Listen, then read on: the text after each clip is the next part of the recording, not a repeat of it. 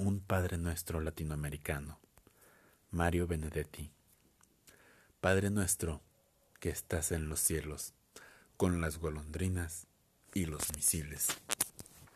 Quiero que vuelvas antes de que olvides cómo se llega al sur de Río Grande.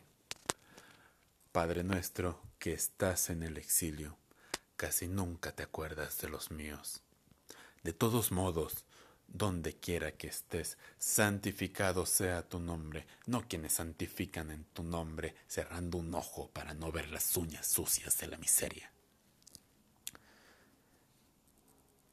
En pleno siglo XXI ya no sirve pedirte, venga a el tu reino, porque tu reino también está aquí abajo, metido en los rencores y en el miedo, en las vacilaciones y en la mugre en la desilusión y en la modorra, en esta ansia de verte pese a todo.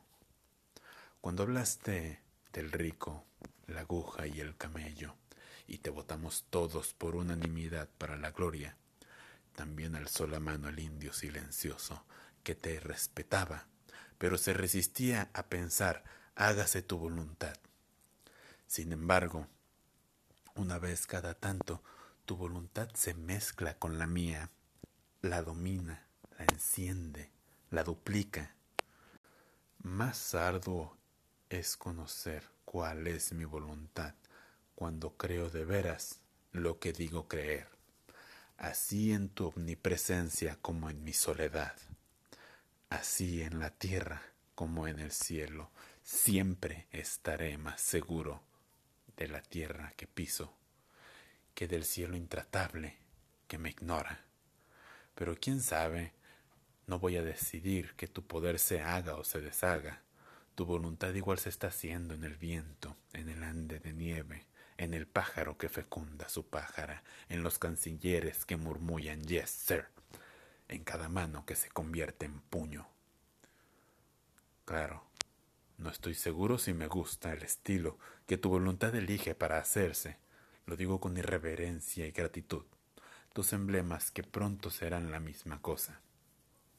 Lo digo sobre todo pensando en el pan nuestro de cada día y de cada pedacito de día. Ayer nos lo quitaste, dánosle hoy, o al menos el derecho de darnos nuestro pan. No sólo el que era símbolo de algo, sino el de miga y cáscara, el pan nuestro, ya que nos quedan pocas esperanzas y deudas. Perdónanos, si puedes, nuestras deudas, pero no nos perdones nunca la esperanza. No nos perdones nunca nuestros créditos. A más tardar mañana saldremos a cobrar a los fallutos tangibles y sonrientes forajidos, a los que tienen garras para el arpa y un panamericano temblor con que se enjugan la última escupida que cuelga de su rostro. Poco importa que nuestros acreedores perdonen, así como nosotros una vez por error perdonamos a nuestros deudores. Todavía nos deben como un siglo de insomnio cigarrote, como tres mil kilómetros de injurias, como veinte medallas a Somoza, como una sola Guatemala muerta. No nos dejes caer en la tentación de olvidar o vender este pasado o arrendar una sola hectárea de su olvido. Ahora que es la hora de saber quiénes somos y han de cruzar el río el dólar y su amor contra reembolso, arráncanos del alma el último mendigo y líbranos de todo mal de conciencia. Amén.